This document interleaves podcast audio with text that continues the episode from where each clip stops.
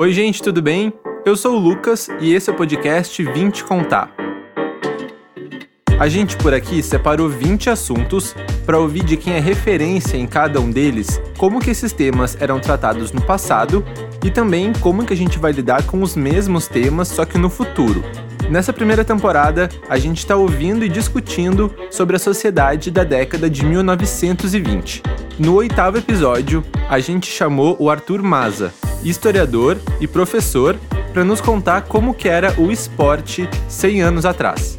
O 20 Contar é um projeto da Vibe Filmes, uma produtora audiovisual de Porto Alegre que também acontece em paralelo no YouTube da Vibe. O link é youtube.com barra Vibe Filmes e Vibe se escreve com A em português. O áudio da conversa que a gente teve com o Arthur, que vocês vão ouvir em seguida aqui no podcast, vem de uma entrevista em vídeo que já está no ar para quem quiser assistir. Então, a partir de agora, a gente vai mergulhar no esporte de 100 anos atrás. Arthur, dando um panorama bem amplo, como é que a gente pode entender a relação da sociedade com o esporte nos anos 1920, tanto em Porto Alegre, mas também pegando Porto Alegre como um retrato do Brasil, assim?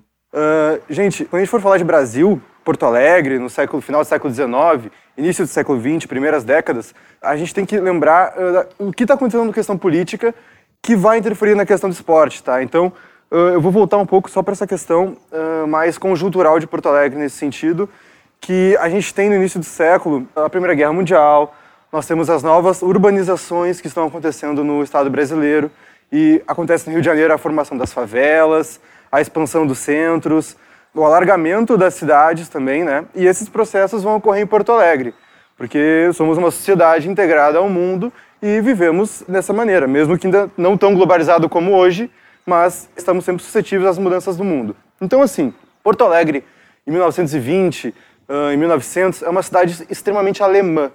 É uma cidade com muita influência alemã e essa influência vai trazer para nós a questão da prática do esporte. Tá? Essa prática do esporte ela era muito utilizada na Alemanha, no pós-unificação do país, e é levada muito a sério. Como essa comunidade alemã uh, residindo aqui, ela vai fundar diversos clubes. Sejam clubes de remo, clubes de ciclismo, clubes de futebol, clubes de ginástica e clubes de, de turf, corridas de cavalo, esse tipo de coisa, tá?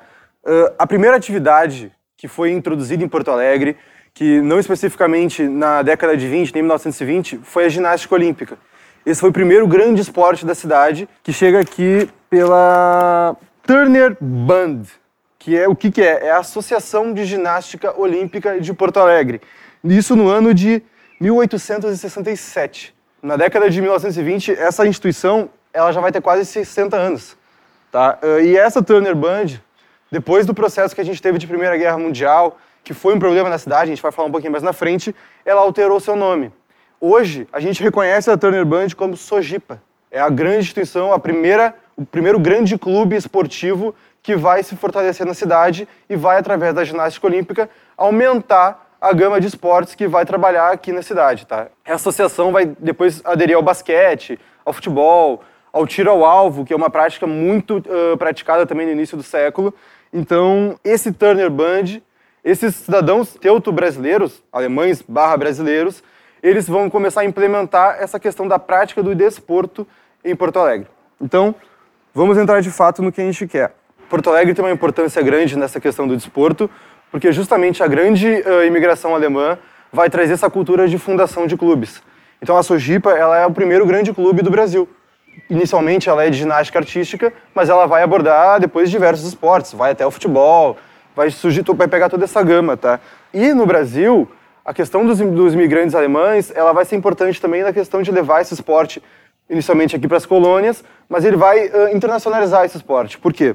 Para promover e divulgar o esporte, uh, a Sojipa ela é uma, um clube porto-alegrense, mas ele vai promover novas, a fundação de novas associações de futebol, de futebol, de esportes por todo o estado e por todo o país. Inicialmente, através das colônias alemãs ou seja, Santa Cruz, uh, Novo Hamburgo, essas localidades. Mas vai até Joinville, Santa Catarina, diversas cidades de origem que têm origem alemã e bastante imigração vão começar a fundar clubes também. E qual é o grande boom disso? esses clubes vão começar a disputar entre si. Tá? Então, isso começa a permear o imaginário social que a gente tem em 1920, no início do século XX, e vai se começar a falar de esportes na imprensa, vai se começar a fomentar algumas rivalidades, tá? Inclusive, uh, no início do século, existe muita rivalidade de grupos étnicos no país, porque somos um país extremamente miscigenado e temos muita imigração para cá. Então, uh, um exemplo que a gente tem no Rio Grande do Sul é que se funda o Clube Almirante Tamandaré, que é um clube de regatas. Esse grande boom de novas associações, de pluralidade nos esportes e de grupos étnicos querendo se inserir dentro do debate do esporte, se cria uma condição para o esporte se tornar mais atrativo e até lucrativo para a sociedade brasileira, acredito que mundial também, em todos os sentidos, porque nós vamos ter aqui em Porto Alegre, especificamente, a questão do remo como o primeiro esporte de massa. O remo, que é praticado no Guaíba, ele foi o primeiro esporte que uh, traduziu as paixões da população. As pessoas uh, debatiam sobre os clubes de remo nos jornais, nos periódicos da época, nos cafés da cidade, e começa a se criar uma rivalidade bastante forte. Porque o primeiro clube de remo aqui em Porto Alegre, como o primeiro clube de qualquer associação esportiva na cidade ou no Brasil, era um clube alemão. Tá? Ele é o clube Ruder Club Porto Alegre, fundado em 1888. Então, esse clube ele se torna hegemônico uh, na primeira década do século XX, tá? em Porto Alegre, Porém, ele tem, uma, ele tem um componente um pouco complicado, que ele só aceitava falantes de língua alemã dentro dos seus quadros. Bom, não preciso nem falar que com a questão da Primeira Guerra Mundial, que vai acontecer em 1915, esse clube ele vai ter que passar por um processo de nacionalização, que seria uh, traduzir esse nome, porque se foi proibido utilizar nome, nomes alemães em instituições brasileiras, e esse clube passou por um processo de reformulação. Tá? Inclusive, muitos dissidentes que não, não concordavam com a prática de só, só poder falar alemão no clube abandonaram o time, o Rudder Club, que vai se tornar o Clube de Regatas de Porto Alegre. E as pessoas que, uh, várias pessoas que não concordavam, teuto-alemães, com essa prática de só falar alemão no clube, saem do clube juntam-se com a comunidade luso-portuguesa de Porto Alegre, que também era muito grande. Porto Alegre tem uma característica de ter uma população portuguesa bastante expressiva nessa, nessa, nesse período do tempo. Eles vão se unir e vão criar o Clube de Regatas Almirante Tamandaré. E esse é o grande clube na década de 20 no remo porto-alegrense. Esse é o clube que vai despertar as paixões, porque esse clube ele vai se tornar um clube plural. É um clube que vai congregar diferentes pessoas de diferentes etnias para trabalhar no bem comum do esporte contra uma classe mais elitista que estava lá do Rudder Club, antigo Rudder Club, que virou o Clube de Regatas Porto Alegre, onde era mais uh, uma comunidade alemã, mais tradicional. Então, esse Clube Tamandaré, ele vem para revolucionar esse esporte, tá? E é assim uh, na história do esporte no mundo todo.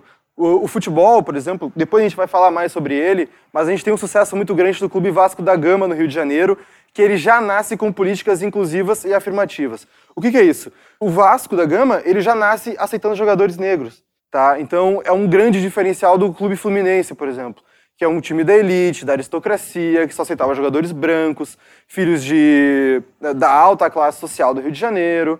E esse clube, ele por ter a questão da miscigenação ou por como na história da humanidade, a gente tem exemplos de cidades cosmopolitas, elas sempre vão ser mais desenvolvidas do que comunidades tradicionais, porque a difusão de conhecimento vai ser muito maior nesses locais. Então, esse Clube Vasco da Gama, ele chega um verdadeiro sucesso.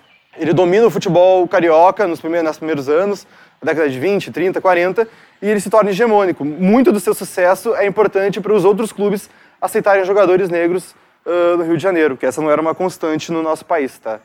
Vamos voltando aqui para cá um pouco, para nosso nossa aldeia. Eh, eu queria falar também sobre a questão do bicicletismo, que era um esporte assim, ó, referência de modernidade no mundo, o bicicletismo, porque a bicicleta recente tinha sido inventada. Ela foi inventada ali nos primeiros anos, 1908, 1910.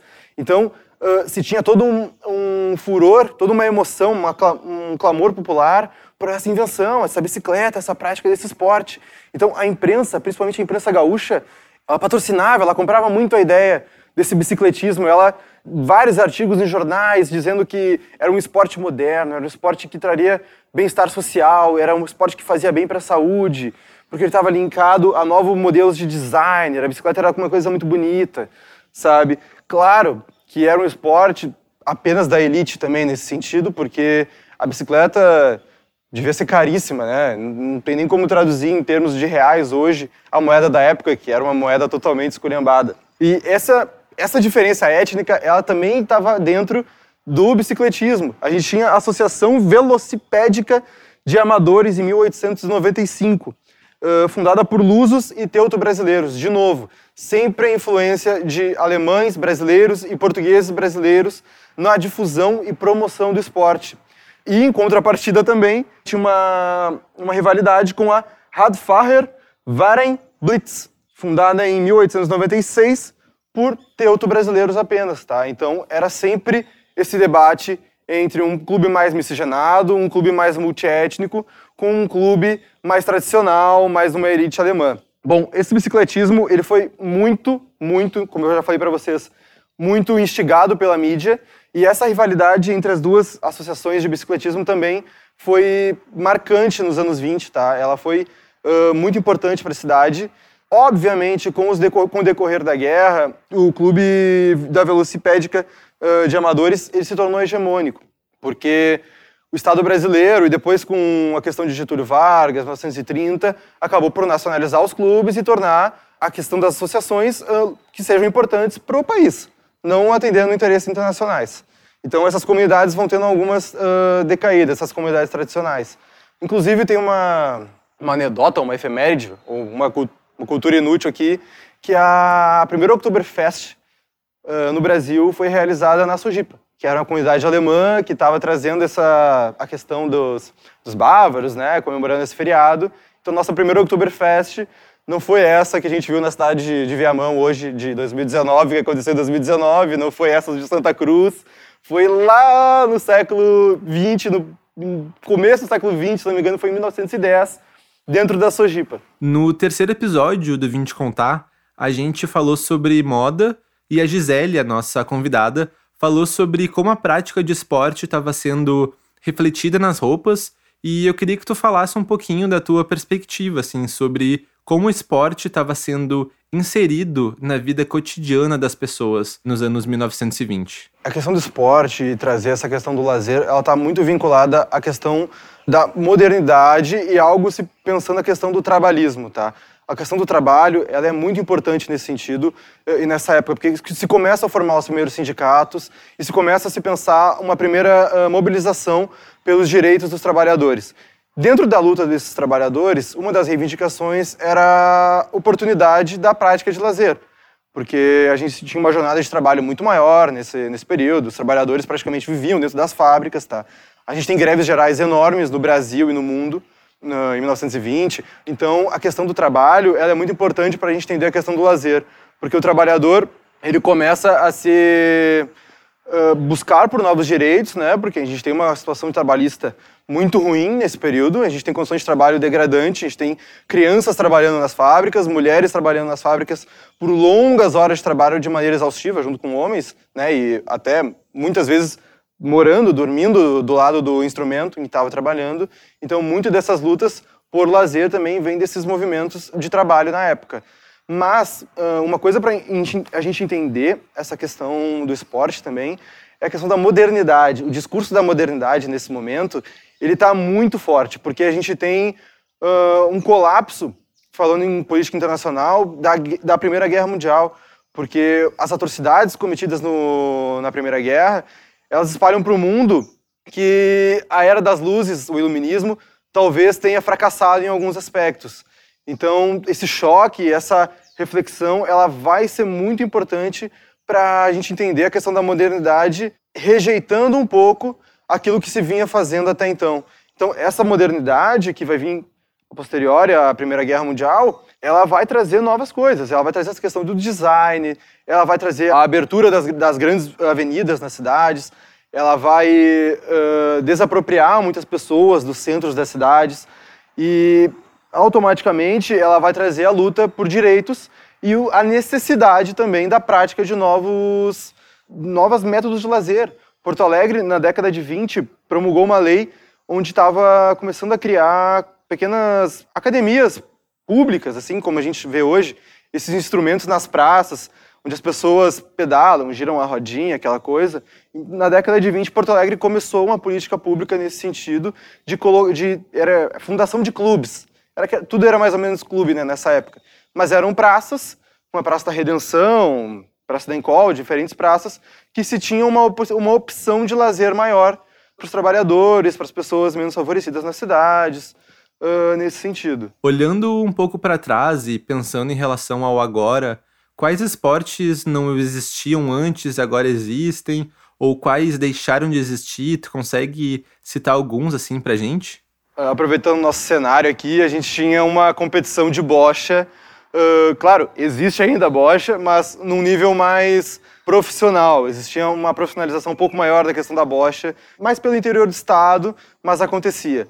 Uh, a gente tinha a questão de esportes, a gente não tinha o basquete, por exemplo, a gente não tinha o handball, Uh, o futebol, ele, claro, começou, mas muito incipiente, não era uh, a partir das regras que a gente conhece, entende hoje do futebol. Não existia cartão amarelo, não existia cartão vermelho, não existia substituição. Ou seja, o jogador ele se machucava, o time acabava a partida com um a menos e era isso. Então, a gente tem muita mudança nesse sentido. A gente tem profissões também que antigamente existiam, hoje não existem mais. Existia a profissão de caçadores de rato, por exemplo nas cidades, nas grandes cidades do Brasil, era o caçador de rato. Porque as cidades eram muito insalubres, as condições eram muito insalubres, não se tinha uh, esgoto, saneamento básico, que ainda é, não é uma realidade para todo mundo, saneamento básico no país. Imagine em 1920. Mas nós, temos, nós tínhamos também uh, o jogo do laço, o jogo do osso, que daí são jogos mais voltados ao campesinato, né, a questão agrária, tem muitos esportes próprios ainda nesse sentido, que sobrevivem até hoje, de uma certa maneira. Como que eram esses jogos que tu falou? O jogo do osso era... Até tem no livro do Simões Lopes Neto, do Simões Lopes Neto, que é o Contos Gauchescos, que o cara pega um osso que ele tem dois lados. E aí o pessoal vai apostando, assim, tipo, alguém segura o osso, aí a galera aposta, ah, vai cair do lado tal, que tem um risco, uma bolinha no lado, e o outro tem um X. Aí a galera vai apostando aqui, tipo, uma grande arena aqui, todo mundo apostando, alguém recolhe o dinheiro, aí o cara vai e joga o osso pra cima. Do lado que cair, uh, que a pessoa apostou, as pessoas vão ganhando dinheiro. E assim vai. Um jogo de aposta. Exatamente, jogo de aposta. Uh, aposta, inclusive, era muito mal vista, né? Porque até hoje tem toda a questão da igreja católica, que o, o turf, que é a corrida de cavalos que a gente tem, a gente tem nesse período, ele era popular, mas ele era um pouco clandestino, porque ele era mal visto pela igreja. As pessoas, elas tinham meio que vergonha de dizer que iam apostar no cavalinho tal, para ganhar o dinheiro, fazer uma fezinha. E eu sempre pergunto aqui se tem alguma curiosidade que tu acha que vale a pena destacar e que a gente não falou até agora. Como eu já dei um contexto do que estava acontecendo em Porto Alegre, a desapropriação do centro da cidade, os diferentes grupos étnicos que disputavam uh, o poder e a narrativa na cidade, as disputas esportivas, Porto Alegre tem um fenômeno muito próprio, que é uma liga de futebol fundada por jogadores mestiços ou negros, que estavam a par da liga de futebol que estava acontecendo no momento. Tá? Uma breve recapitulação do que era o futebol em Porto Alegre nesse sentido. Uh, Porto Alegre e o estado do Rio Grande do Sul e até o Brasil. Tá? Uh, a gente tem a formação de um campeonato citadino aqui, na cidade de Porto Alegre. Uh, o futebol no estado ele é formado por quatro regiões que é aqui, região metropolitana e Serra, Sul, uh, Alto Uruguai e pessoal da quarta região lá, Uruguaiana, fronteira com a Argentina. Uh, em 1920, se, se jogou o segundo campeonato gaúcho da história. E esse campeonato gaúcho foi vencido pelo Guarani de Bagé. É um time da região sul do país, que inclusive é um fenômeno desse período, a região sul do, do, do Brasil, uh, tinha os melhores times de futebol. Inclusive, o mais antigo é o Rio Grande Futebol Clube, é o, é o time mais antigo do país. Por quê? Porque o porto de Rio Grande é, é onde entrava a mercadoria e onde o futebol no Uruguai na Argentina já era mais desenvolvido do que no Brasil. Tá? Então, uh, o que acontece? Nesse ano de 1920, o Guarani de Bagé chega à final do Campeonato Gaúcho contra o Grêmio, aqui o Grêmio que a gente conhece, o futebol porto-alegrense, e o Guarani de Bagé vence o Grêmio um gol do atacante greco, um atacante uruguaio, super badalado na época, veio do, do Nacional do Uruguai para jogar o Campeonato Gaúcho e acabou fazendo gol do título, tá? Mas eu só fiz uma breve recapitulação do futebol, isso não é o, a minha curiosidade. A curiosidade é os jogadores e as pessoas que estavam a par do futebol profissional, dito profissional. Quem eram essas pessoas, tá? A gente tem que lembrar que a Lei Áurea é de 1888. Para falar em 1920, é uma diferença de 30, 40 anos. Então, a mentalidade escravocrata, da sociedade brasileira, ela ainda era muito forte. Ela é até hoje, então imagina nesse período. O que acontece? Os clubes de futebol não aceitavam jogadores negros. O Grêmio, o Internacional, o Fluminense, o Curitiba, o apelido do Curitiba é Coxa Branca, Corinthians, os principais times do país não aceitavam jogadores negros ainda em 1920. E em Porto Alegre acontece um fenômeno único, único na história da cidade, que é a formação da Liga Nacional de Futebol. Essa Liga Nacional, ela fica conhecida como Liga da Canela Preta. Só que isso é um nome pejorativo que as pessoas da, da, da Liga Gaúcha, na época, colocaram nesse, nesse campeonato, porque era um campeonato organizado por pessoas negras e mestiças que não eram aceitas no futebol. Essa liga, ela se formou, ela começa em meados de 1910 e vai até 1930.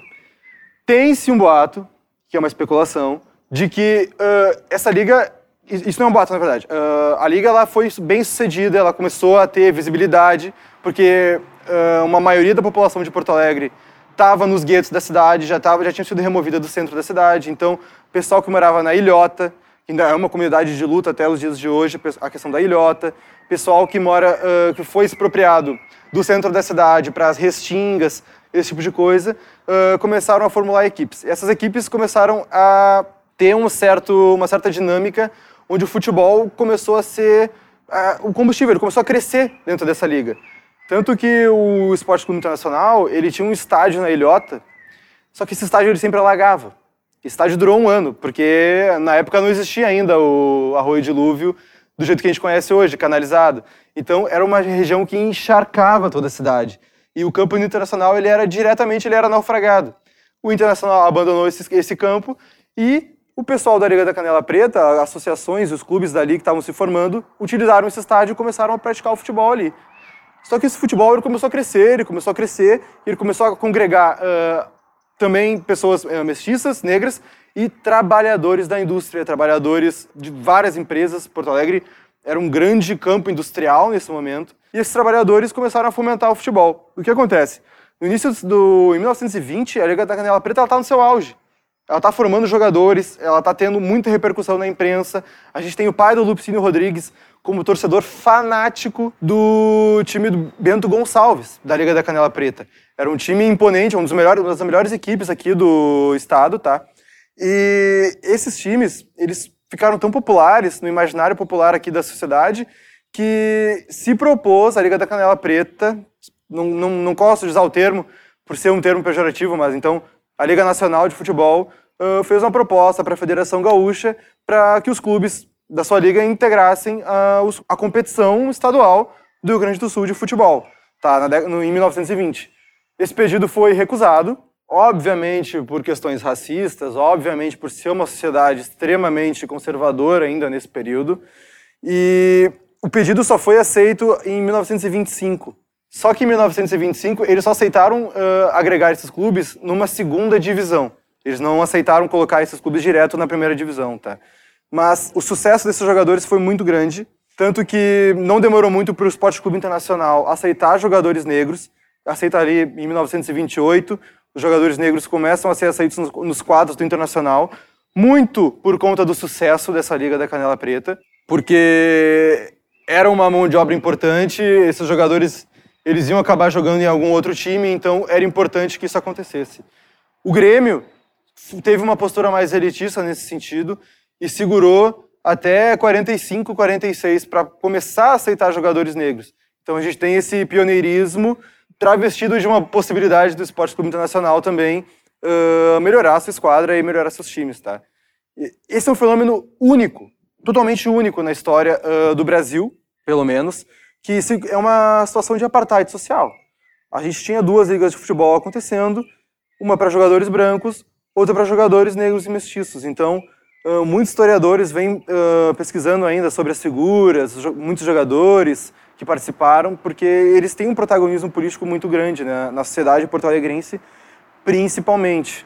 Bom, eu peguei uma frase que sintetiza um pouco a questão desses clubes alemães e de toda a congregação entre eles, um espaço de convivências para alemães em colônias aqui em Porto Alegre, longe do seu país, que diz o seguinte: Antônio Mazzo, que diz a frase: Os clubes esportivos teuto-brasileiros constituíram-se em estratégias de manutenção de práticas e representações culturais alemãs. Reunir-se em clube, falar o idioma alemão, exercitar-se e praticar esportes são exemplos de como eles realizavam essa manutenção cultural. Então, esses clubes foram criados para se manter uma tradicionalidade do, do ser alemão longe da Alemanha aqui na América. Então, eram, eram espaços de convivência que essas pessoas fundavam para que elas pudessem recordar de, do, seu, do próprio idioma, de histórias do país e estar perto dos seus. Mesmo que isso muitas vezes tenha segregado a população e tenha criado condições de desigualdade. O que, que a gente tem assim de informação e pode falar sobre atuação ou futebol feminino uh, nessa época? O futebol feminino no Brasil ele é um tanto quanto problemático na questão da legislação, porque até os anos 70 era ilegal as mulheres praticarem futebol. Isso, pela Constituição brasileira, determinava que era um crime uh, as mulheres a prática do futebol. Então, é um pouco mais complicado na questão de fontes nesse sentido, mas mostra também um pouco da nossa sociedade de como se instaurou no, no Brasil um patriarcado muito forte e muito conservador ao ponto de criar uma legislação que impeça as mulheres de se exibir em público, tá? Numa performance esportiva. A gente pode comparar isso no mundo moderno com o Irã, onde uma torcedora, há um mês atrás, ateu fogo no próprio corpo porque ela era impedida de ir ao estádio, as mulheres são impedidas de ir ao estádio no Irã. Então, uh, é uma prática patriarcal ainda que existe. Né? O futebol é um, é um, esporte que dá muita uh, visibilidade e, infelizmente, em muitos lugares do mundo é, isso ainda não é respeitado. E Arthur, para finalizar, eu queria uh, saber se tu quer deixar um recado, falar alguma coisa uh, para a galera que está acompanhando esse episódio. Eu sou meio suspeito para falar porque a minha área de atuação é o esporte, através da história, eu pesquiso o futebol mais a fundo, mas eu quero deixar aqui um recado, porque o esporte ele é uma maneira de expressão social. No esporte, uh, gente, nós podemos perceber muitas nuances de povos, de grupos e na temporalidade. A gente pode entender a história do Brasil uh, republicano, a Primeira República, através dessa primeira, uh, da, dessa primeira fase do esporte, dessa primeira comunhão de jogadores negros tendo que jogar numa liga separada. A gente pode entender muitas coisas de política internacional, inclusive, através do futebol.